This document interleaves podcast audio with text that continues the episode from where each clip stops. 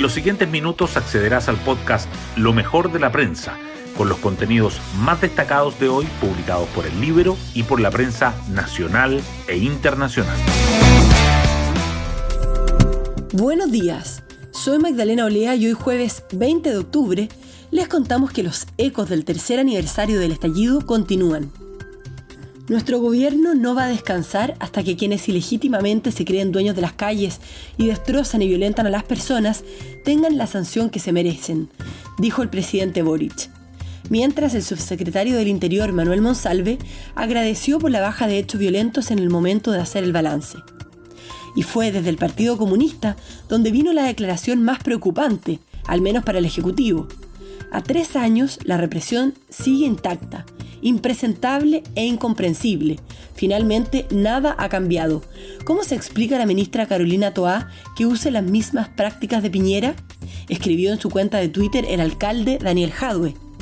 No entro en polémicas estériles, dijo la aludida. Pero quien sí ha salido a enfrentar al edil en más de una ocasión ha sido la ministra vocera Camila Vallejo, lo que refleja las dos almas del Partido Comunista, tal como se puede leer en el libro. Las portadas del día.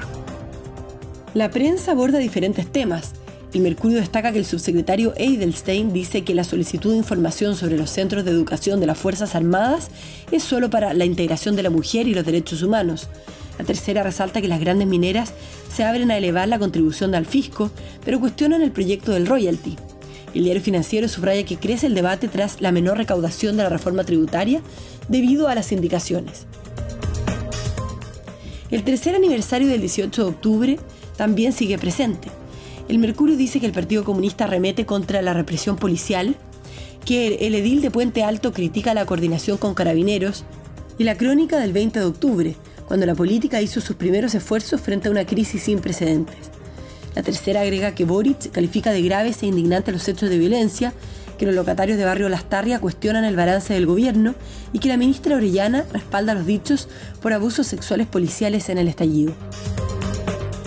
El Mercurio informa que el presidente Boric anuncia la creación de una mesa de trabajo para zanjar los temores y dificultades en torno al TPP-11, que el consumo de alcohol en jóvenes muestra un patrón de alto riesgo y que las mujeres se embriagan casi tanto como los hombres y que la oposición pasa a la acción legislativa ante la crisis migratoria y presenta un paquete de proyectos de ley.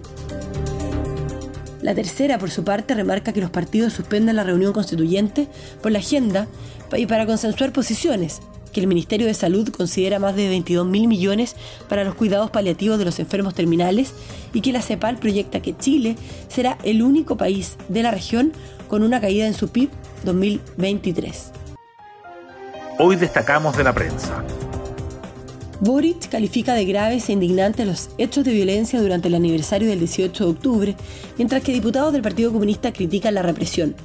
El mandatario respaldó la labor de carabineros para el resguardo del orden público y el Ministerio del Interior destacó la baja en los focos de violencia y los saqueos.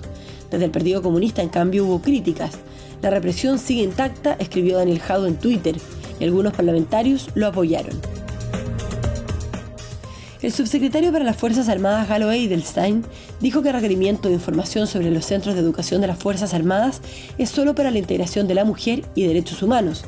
Jamás hemos pensado en otro tipo de temas, aseguró.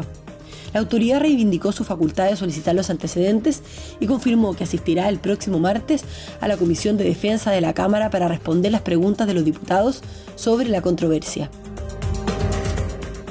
Las grandes mineras se abren a elevar la contribución al fisco, pero cuestionan el proyecto del royalty.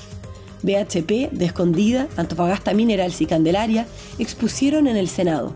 Afirmaron que la tasa efectiva de impuestos al sector subiría de 38 a cerca de 50% con la propuesta de Hacienda y abogaron por un royalty que no afecte los niveles de inversión ni haga perder a Chile más participación en el mercado mundial del cobre. Crece el debate tras la menor recaudación de la reforma tributaria debido a las indicaciones. El Ejecutivo redujo en casi medio punto del PIB la meta de recaudación del proyecto. Desde Hacienda explican que la brecha se compensará mediante dos medidas, incentivos fiscales a la inversión de la agenda Invirtamos en Chile y menores gastos por intereses de la deuda por 1.200 millones de dólares. Otras noticias. El presidente anuncia la creación de una mesa de trabajo para zanjar las dificultades y temores por el TPP-11. Boric participó en el Encuentro Nacional del Agro, donde comunicó que visitará la Araucanía durante las próximas semanas y que el acuerdo con la Unión Europea se firmará este año. En tanto, los diputados oficialistas reúnen apoyos para llevar el TPP-11 al Tribunal Constitucional. Los partidos postergan el diálogo constitucional y la idea de un plebiscito de entrada toma fuerza. Problemas de agenda y necesidad de consensuar posiciones llevaron a suspender las reuniones de ayer y de hoy. Las negociaciones seguirán la próxima semana. El oficialismo afirma que el órgano 100% electo es una línea roja y plantea un plebiscito sobre el mecanismo. Y nos vamos con el postre del día. La Teletón define su show y rendirá un homenaje a la radio. Pimpinela, Denise Rosenthal, Noche de Brujas y Nati Natacha están confirmados para presentarse en el programa del próximo 4 y 5 de noviembre, mientras que Cecilia Boloco y Martín Cárcamo preparan un radioteatro por los 100 años de la radio. Bueno, yo me despido, espero que tengan un muy buen día jueves y nos volvemos a encontrar mañana en un nuevo podcast, Lo mejor de la prensa.